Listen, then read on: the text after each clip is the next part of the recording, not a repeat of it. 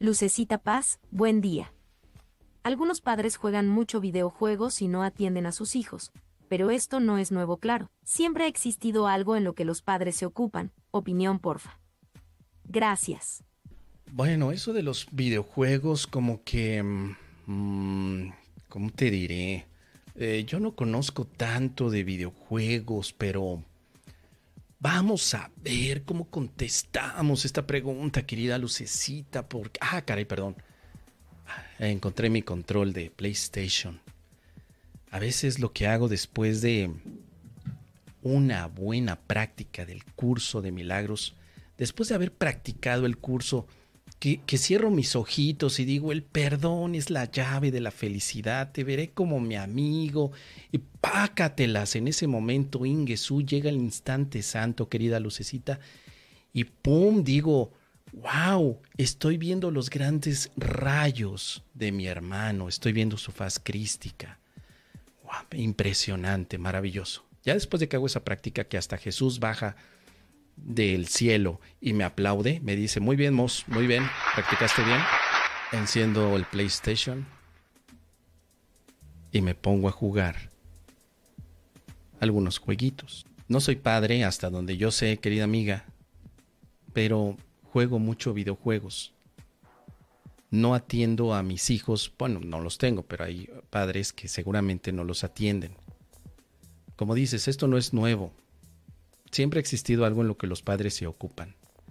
Si es así, entonces quizá no necesitamos en ningún momento el aspecto de verlo únicamente con los videojuegos.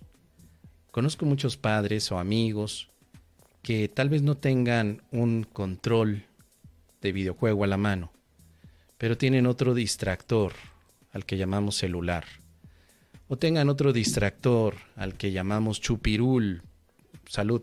Ah, o, mira, tengan muchos distractores. Más allá de esta distracción, hay una relación que se tiene que atender. Entre padres e hijos hay una relación. Y en ocasiones no se ve eso como parte fundamental de la existencia, sino que tal vez el padre diga, pues ya tengo hijos y sí, hay, más o menos, porque yo también quiero mi propio, mi propio espacio y, y ellos deben de tener su espacio, pero a veces sí, a veces, bueno, este tema fundamental, querida Lucecita, es la relación, la relación. No solamente es de padres a hijos, es de amigos y de enemigos, es de parejas y exparejas, es de Chana con Juana, es de los trillizos, Heriberto, Austreberto y Roberto, y ahora de su primo, Godoberto. Es una situación de relación infantil, pero en el sentido egoísta.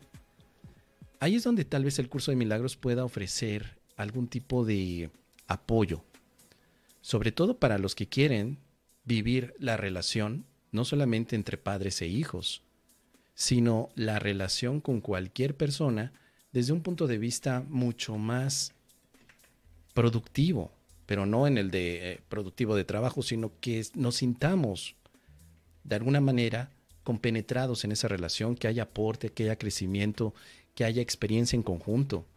Dice por aquí el prefacio del curso de milagros que las relaciones en este mundo representan algo a veces muy egoísta. Mira, vamos a ver. Por aquí la tenemos.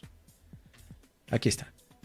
Las relaciones especiales que se establecen en el mundo son destructivas, egoístas e infantilmente egocéntricas. Pero si se le entregan al Espíritu Santo se pueden convertir en lo más sagrado en la tierra, en los milagros que señalan el camino de retorno al cielo.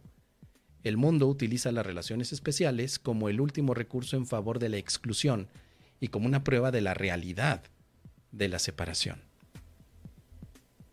Pero el Espíritu Santo puede transformar esa relación en una perfecta lección de perdón y la puede utilizar como un medio para despertarnos del sueño. Entonces, querida Lucecita, más allá de que haya un padre que se distrae con los videojuegos, está una relación especial que puede ser ofrecida al Espíritu Santo para que se convierta en un laboratorio de perdón. Así es, laboratorio de perdón, practicar y practicar el perdón. Pero ¿cuántas personas querrían hacer eso, querida Lucecita? Tal vez muy pocos, porque no hemos sido educados para que las relaciones representen responsabilidades. Tú pregúntale a cualquier padre si es responsable no de su hijo, sino si es responsable de la relación que tiene con su hijo. A veces un padre dirá que sí, pero la responsabilidad ya no solamente queda en familia, la responsabilidad es mundial. La relación que tienes con tu hijo, con tu amigo, con tu vecino, no solamente es para tu pueblo, es para todo el mundo. Porque tal vez alguien fuera de tu pueblo, de tu comunidad o de tu familia, les vea a ustedes relacionándose. Y más aún ahora que tenemos TikTok, que tenemos Instagram, que tenemos redes sociales, que pueden evidenciar en cualquier momento relaciones así. Yo recuerdo que hay un TikTok por allí de un señor que estaba grabando a su hijo y lo estaba regañando y le estaba, mira, lo estaba básicamente humillando y lo grababa en TikTok y le decía, no llores, no llores, todos te están viendo. Eso es una falta de responsabilidad más que de respeto ante lo que significa una relación. Tal vez ese señor no se distrae con el videojuego, pero sí se distrae con la atención que quiere de otros. ¿Te imaginas estar grabando a tu hijo mientras lo regañas? Y luego lo subes a TikTok para que todo el mundo diga, o no sé qué pretenda el padre, sino que todos quieran que, o el padre quiera que todos le digan que está haciendo bien o está haciendo mal. Tener una relación es una responsabilidad mundial, querido milagronauta. Y tal vez tú digas, estás exagerando, ne memes. Pues hoy como está el día, hoy como está las cosas, hasta lo que no se sabe.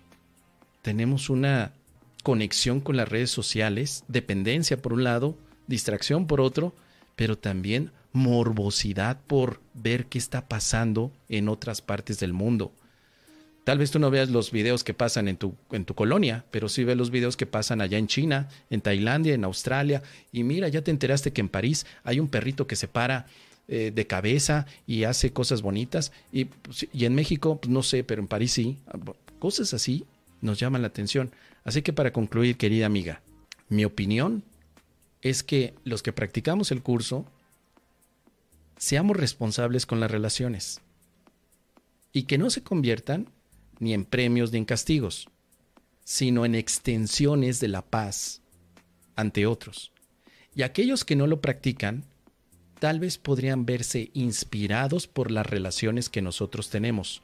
Lucecita, yo te invito a ti, a ti Lucecita te invito y te reto a que todas tus relaciones sean un reflejo del amor de Dios, para que cuando nosotros veamos tu relación, Lucecita, digamos, yo también quiero hacer eso.